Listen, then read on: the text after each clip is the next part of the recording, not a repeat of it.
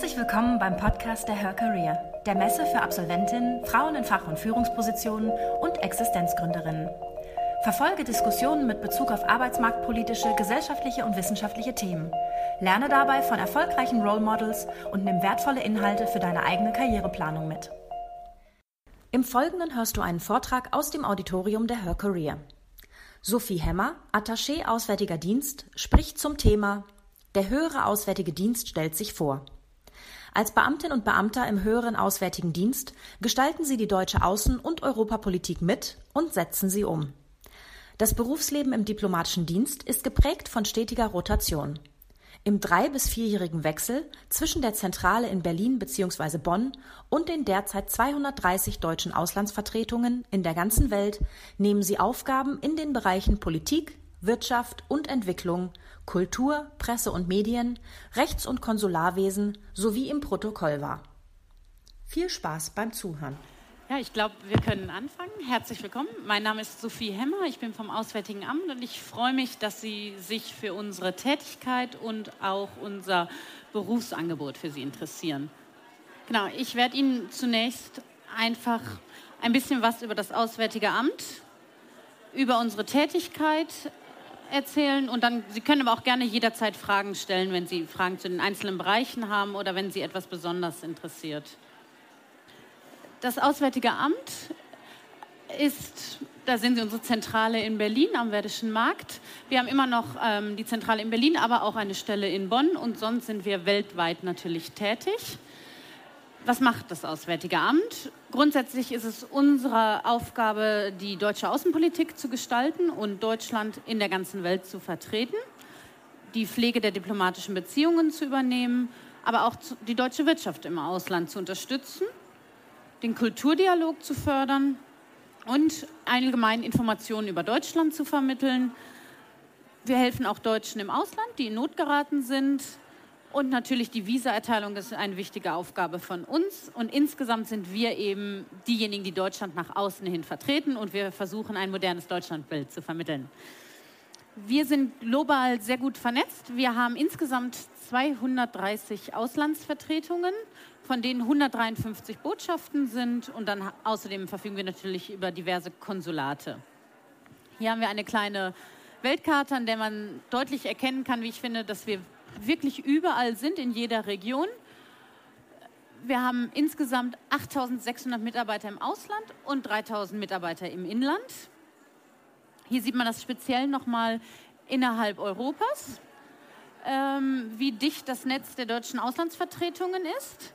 Und natürlich sind wir auch bei multilateralen Vertretungen wie bei der EU anwesend.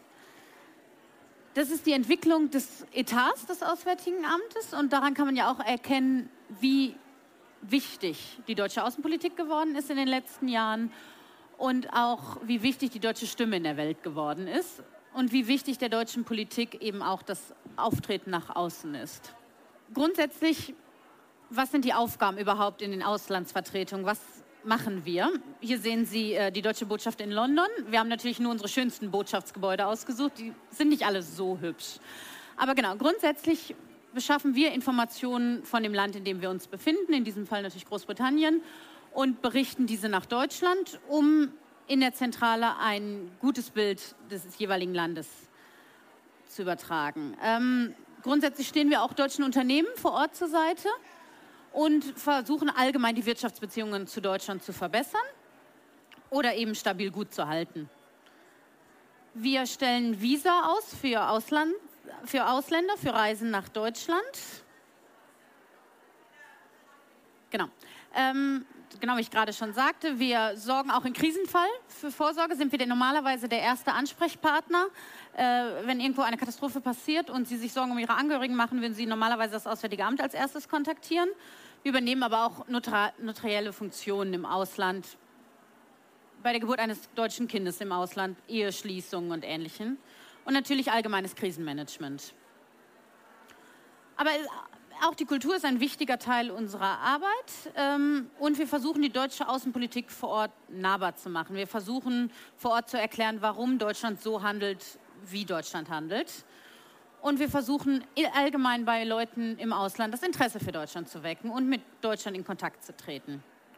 Und natürlich vertreten wir auch, wichtig, die gemeinsame EU-Position im Ausland und versuchen möglichst mit einer Stimme zu reden. Hier sehen wir die deutsche Botschaft in Washington und gerade dort ist natürlich das gemeinsame europäische Auftreten besonders wichtig.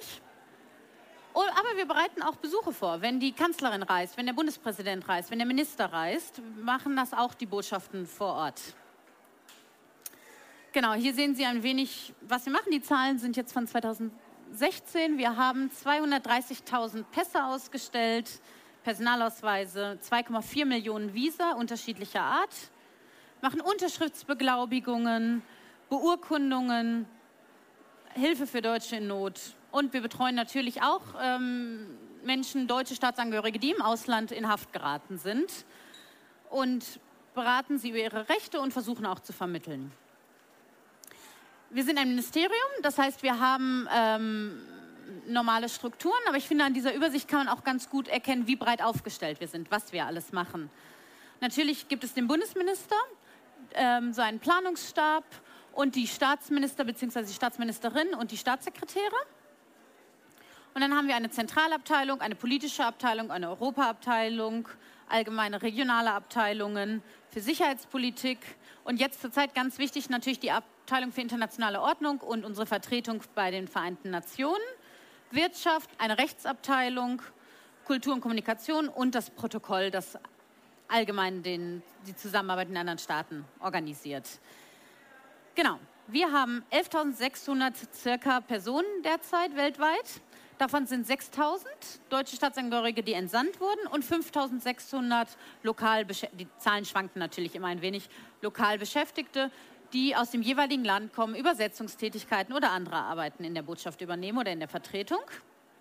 Grundsätzlich kann man bei uns unterschiedliche Ausbildungen machen. Wir bieten Praktika an.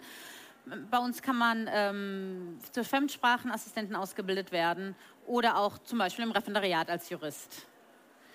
Genau, hier sieht man die unterschiedlichen äh, Mitarbeiterzahlen je nach unterschiedlichen Laufbahnen. Also es gibt den einfachen Dienst, den mittleren Dienst, den gehobenen Dienst und den höheren Dienst. Das ist nochmal aufgeschlüsselt nach ähm, unterschiedlichen Gruppen. Und das sind unsere beiden Grundkonzepte. Wir haben das Rotationsprinzip, das heißt, man bleibt nicht in einem Land, man bleibt auch nicht nur in Berlin, sondern man ist weltweit wirklich tätig und man erklärt auch seine weltweite Einsatzbereitschaft und rotiert. Anfangs alle drei Jahre, von Berlin ins Ausland, in ein weiteres Ausland oder zurück nach Berlin. Später sind es alle vier Jahre und natürlich kann es im Einzelfall die einzelne Station auch verlängert werden. Aber das Prinzip ist, dass man bis zur Pensionierung immer wieder unterschiedliche Bereiche, unterschiedliche Regionen kennenlernt. Genau wie das Generalistenprinzip.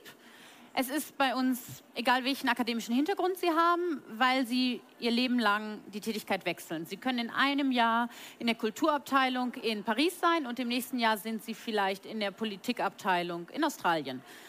Oder Sie machen die Wirtschaftsabteilung in, ähm, in Russland im nächsten Jahr. Das ist, wir werden nicht spezialisiert auf einen Bereich, sondern sollen möglichst breit aufgestellt sein. Genau, es ist eine Beamtenlaufbahn, wenn Sie Diplomat oder Diplomatin werden die durch diese Rotation und das Generalistenprinzip extrem vielseitig ist. Es wird nicht langweilig, Sie werden es nicht wiederholen, Sie fangen immer wieder von vorne an und können neu gestalten. Und dafür ist natürlich wichtig, dass Sie offen sind, dass Sie kommunikationsfreudig sind, dass Sie Sozialkompetenz haben, wenn Sie, weil Sie immer wieder auf Menschen zugehen müssen natürlich. Genau. Wie kommt man zum Auswärtigen Amt? Ähm, es gibt ein paar allgemeine formale Voraussetzungen, die hier aufgelistet sind. Sie müssen, um bei uns als in der Verbeamtung tätig zu sein, natürlich deutscher Staatsangehörige sein, 18 Jahre. Und dann wie bei jeder Verbeamtung muss es die gesundheitliche Eignung und die Sicherheitsüberprüfung erfolgen. Und es erfolgt ein Auswahlverfahren. Im höheren Dienst dauert es ungefähr ein Dreivierteljahr. Es besteht aus einem schriftlichen und einem mündlichen Teil und sie müssen sich wirklich bereit erklären, uneingeschränkt weltweit einsatzbereit zu sein. Die weltweite Einsatzbereitschaft erfolgt nicht willkürlich. Sie können natürlich Wünsche und Präferenzen angeben, aber jeder, der bei uns anfängt, muss bereit sein, natürlich auch in die Welt hinausgehen zu wollen. Genau, und wenn Sie in höheren Dienst anfangen, haben Sie natürlich auch von Anfang an Führungsaufgaben, die Sie übernehmen. Das sind die drei Laufbahnen, die wir derzeit anbieten. Den mittleren Dienst, den gehobenen Dienst, den höheren Dienst. Beim gehobenen Dienst würden Sie bei uns in der Akademie in Berlin-Tegel ein dreijähriges duales Studium absolvieren. Ähm, im, da ist die Voraussetzung Fachhochschulreife oder Abitur. Im mittleren Dienst ähm, reicht die mittlere Reife. Und im höheren Auswärtigen Dienst ist die Voraussetzung ein Master, ein Staatsexamen, ein Diplom oder ein äh, vergleichbarer Abschluss. Was machen Sie im höheren Dienst speziell? Im höheren Dienst sind Sie wirklich für die Ausgestaltung, für die analytische äh, Tätigkeit zuständig und ähm, Sie analysieren die politischen Rahmenbedingungen in einem, in einem Staat. Sie versuchen zur Konfliktlösung beizutragen, aber auch Konflikte schon von Anfang an präventiv gegenzusteuern. Es geht natürlich um allgemeine Themen wie Energie, Umwelt und Klimapolitik und eine nachhaltige Entwicklung und sie wechseln alle drei bis vier Jahre den Dienstort und die Zuständigkeit. Hier sind jetzt nochmal die Voraussetzungen aufgelistet für den höheren Dienst. Englisch und eine zweite Fremdsprache muss vorhanden sein für das Auswahlverfahren. Bei den meisten ist das Französisch. Im Auswahlverfahren kann Französisch aber auch mit einer anderen VN-Sprache ersetzt werden. Für, die tatsächliche, für den Antritt der Tätigkeit muss aber Französisch, müssen französische Kenntnisse da sein, ungefähr auf B2-Niveau. Im Englisch ist es C1.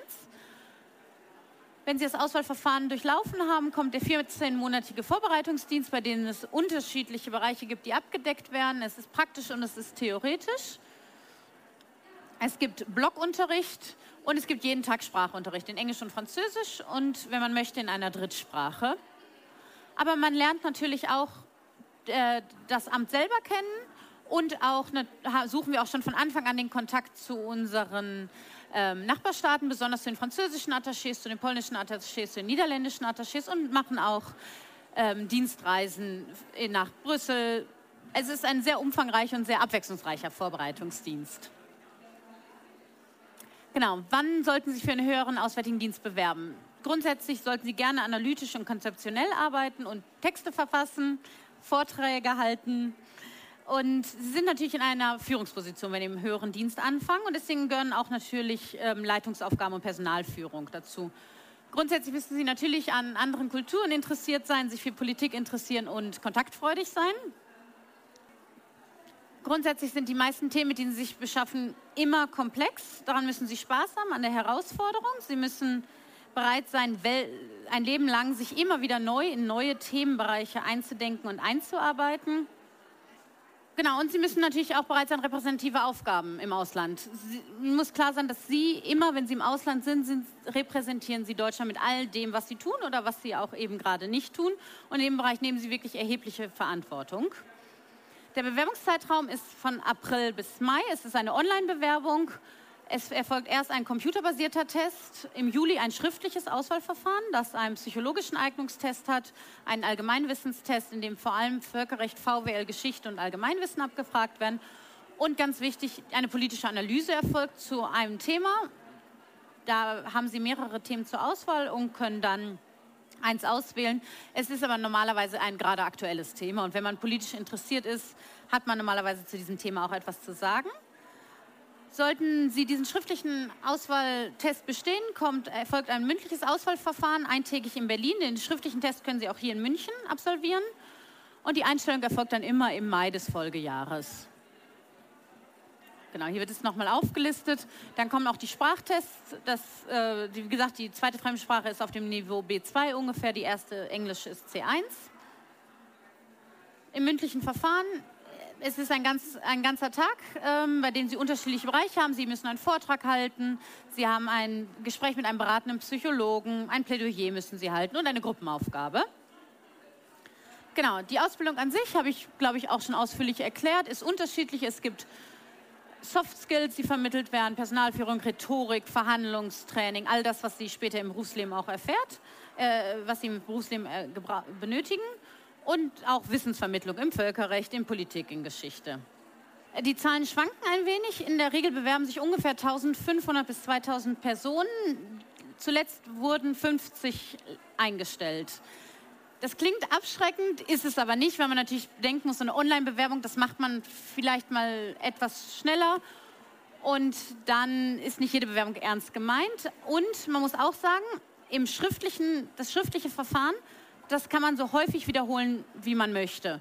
Man kann also sagen, ich mache das jetzt schon mal, auch zum Beispiel, wenn ich den Master noch nicht habe, aber ich wüsste, ich hätte ihn dann nächsten Mai, um vielleicht mir das Verfahren erst einmal anzuschauen. Und wenn ich es nicht bestehe, kann ich es im nächsten Jahr wiederholen. Und es ist auch nicht unüblich, muss ich sagen, dass Kollegen das häufiger machen, das Auswahlverfahren. Das mündliche Verfahren kann man in der Regel nur einmal machen. Genau. Nicht dazu gehört der Umgang mit einer PowerPoint-Präsentation beim Auswahlverfahren. Genau, die Ausbildungsschwerpunkte hatte ich ja schon beschrieben. Es ist wirklich breit gefächert, weil man nachher eben ein Generalist ist und nicht in einem speziellen Bereich arbeitet. Die Ausbildung ist aber, es wird einem wirklich ein sehr, sehr gutes Angebot geboten. Zum Beispiel in den Sprachen, im Französischkurs ist man in Kleingruppen von fünf Personen. Die Drittsprachen werden teilweise zu zweit unterrichtet. Also es ist sehr intensiv, man kann wirklich sehr viel mitnehmen, wenn man etwas lernen möchte. Genau, wir bieten aber auch vorher natürlich schon Praktika an im Studium, im Inland, in der Zentrale in Berlin, aber auch natürlich in den Auslandsvertretungen, wenn es Pflichtpraktika sind. Und natürlich für Juristen kann man sowohl die, je nach Bundesland, die Verwaltungsstation als auch die Wahlstation bei uns in einer Botschaft absolvieren. Das sind dann drei Monate. Das Praktikum, ich habe selber auch schon während des Studiums ein Praktikum in Ljubljana beim, in der Botschaft gemacht und habe es sehr genossen. Das ist eine eher kleinere Botschaft und ich habe von Anfang an wirklich tolle Aufgaben bekommen. Ich war damals in der Kulturabteilung, hatte mich nicht speziell darauf beworben und habe es sehr genossen, weil es sehr vielseitig war, weil ich in Kontakt mit ähm, den anderen Praktikanten der anderen Botschaften gekommen bin, mit den Attachés der anderen Botschaften. Und gerade in kleineren Auslandsvertretungen wird man wirklich sehr gut eingebunden. Ähm, genau, es ist in der Regel hat man, weil wir sehr viele Bewerbungen haben, muss es ein Pflichtpraktikum sein für die Auslandsvertretung.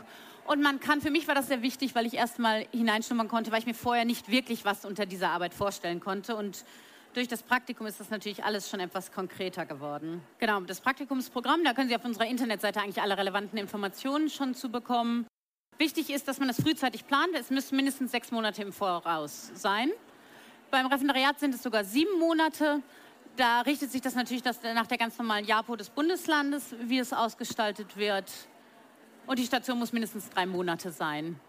Genau. Wenn Sie also sagen, Sie sind wirklich offen für Kulturen und Sie können sich das vorstellen, ein Leben lang zu rotieren und für Sie ist das äh, nicht nur eine Herausforderung, sondern es macht Ihnen eine Freude, immer wieder neue Herausforderungen zu finden, dann suchen wir Sie, dann freuen wir uns über Ihre Bewerbung und ja, vielen Dank für Ihre Aufmerksamkeit. Danke fürs Zuhören.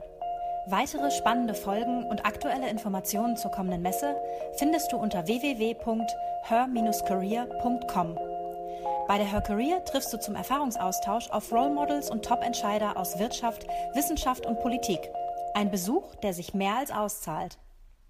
Wir freuen uns auf dich.